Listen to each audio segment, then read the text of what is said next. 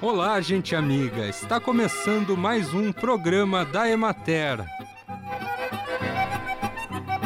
Produzido pela Gerência de Comunicação da Emater do Rio Grande do Sul e apresentado por Matheus de Oliveira. Na técnica, José Cabral.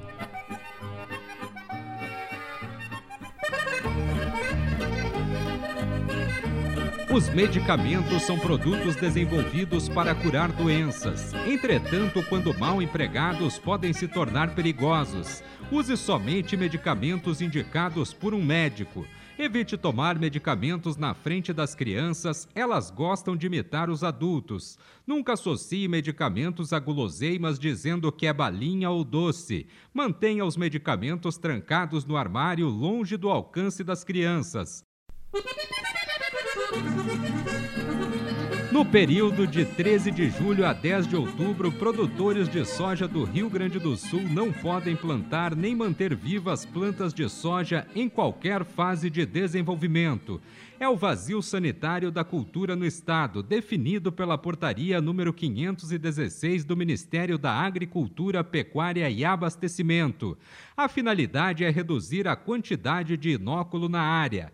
O fungo causador da ferrugem asiática se espalha pelo vento e a doença não é transmitida por semente. É um parasita obrigatório ou biotrófico porque vive apenas em hospedeiros vivos. Portanto, para sobreviver, depende de hospedeiros alternativos ou da própria soja, através de plantas voluntárias, guachas ou tigueras que nascem a partir de grãos perdidos na colheita. Acompanhe agora o panorama agropecuário.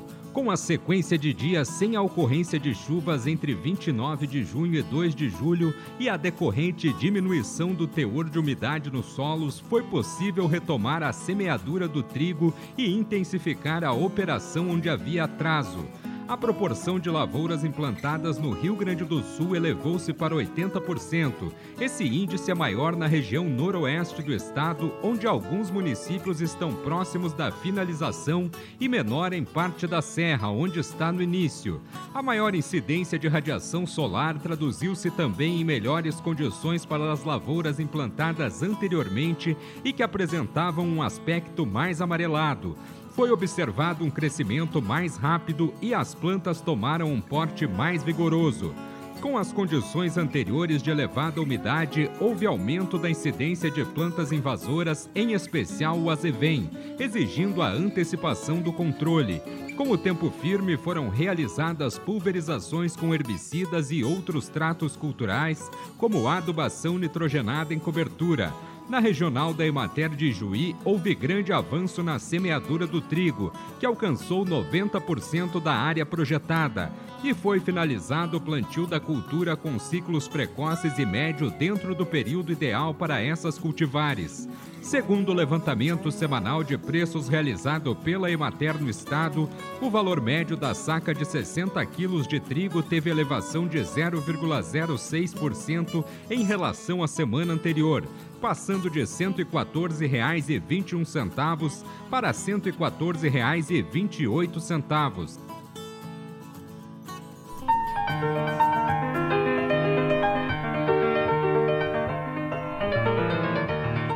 Nós estamos aqui em Montenegro, na abertura da safra de citros. É um evento tradicional, já acontece há muitos anos no município. É, várias entidades reunidas, entre elas a Emater, e aqui ao meu lado o Marcos Schaefer, extensionista da Emater, para falar, Marcos, a respeito uh, da, das perspectivas né, para a citricultura, o que, que a Emater está projetando né, para a safra desse ano, especialmente aqui no Vale do Caí e também no estado. É, é a, a citricultura é, para esse ano está né, tá com uma pequena redução, na verdade, de, de, produção em função ainda dos reflexos da, da estiagem do ano passado. Então, as, as primeiras frutas que foram colhidas né, até meados de maio tiveram um calibre uh, um pouco menor do que o normal na sua média. Né? Então isso refletiu uma redução de, de, de, produtividade, né? E na produção final em torno de 10 a 15%, né? Acreditamos que isso para toda a safra, né? Uh, e um, para as variedades de, de, ciclo médio e tardio, uh, a gente projeta uma safra normal praticamente, né? Porque ela, essas bergamotas e laranjas têm uma possibilidade de mais tempo para se recuperar, né? E as chuvas a partir de janeiro de 2022, né, voltaram à a, a sua normalidade e eventualmente até um pouco acima da, da média, né? É, como o frio é, entrou em maio um pouco mais forte esse ano, né? Percebemos uma qualidade visual muito bonita das bergamotas esse ano. Né? Elas amarelaram mais, mais cedo, inclusive, uh, e uma qualidade interna das, dos frutos também muito boa, gostosas, né? Uh, por essa característica é uma característica própria do Rio Grande do Sul, né, nos, nos locais que fazem frio, né. São Paulo não é assim, a, a, fruta internamente fica desmaiada, a gente diz, né? Meio um amarelo claro, meio esverdeado e externamente também. E aqui não.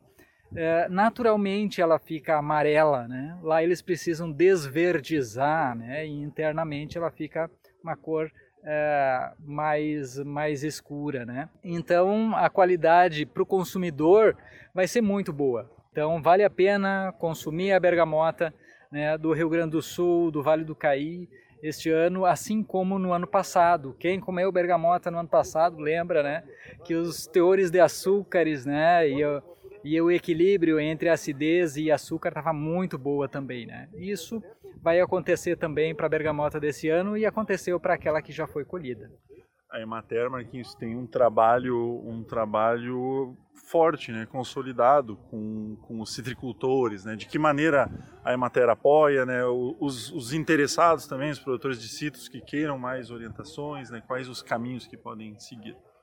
É, os caminhos são os escritórios municipais da Emater, né, que é, desenvolvem trabalhos de forma individual, né, conforme cada situação, e atividades coletivas com, com os grupos de citricultores é, já organizados ou que quiserem se organizar para receber é, assistência técnica e extensão rural, né, e, e é, passar as melhores técnicas possíveis, né, de ser desenvolvidas para produzir frutos de qualidade, né? calibres bons de frutas, né? frutas com, com valor é, nutricional adequado né? e sabor, né? o que todo mundo busca, né? uma boa nutrição. Obrigado ao Marcos pelas informações, né? diretamente da abertura da safra de citros de Montenegro. Tiago Baldi. Hoje vivemos em uma cultura de supermercado, onde tudo está à nossa disposição. Consumimos alimentos industrializados e frutas que não são da época, produzidas de maneira forçada com grande quantidade de insumos químicos. A maioria dos consumidores desconhece como esses alimentos foram produzidos e como foram transportados. Nosso corpo não deixa de ser uma máquina, muito delicada por sinal, e para funcionar precisa de um bom combustível. Ao falar em comida sustentável além da saúde, estamos tratando de outros diversos temas relacionados à cozinha, como o cuidado com o meio ambiente, o compromisso com a produção local e regional, a consciência ecológica, o consumo de hortaliças e frutas da época e ecológicos. Assim, o sistema alimentar ideal seria semelhante ao de nossos avós e bisavós. Quanto mais natural, melhor. O nosso cardápio diário deveria ser composto de pelo menos 60% de alimentos crus e 40% de alimentos cozidos. E assim encerramos mais um programa da Emater.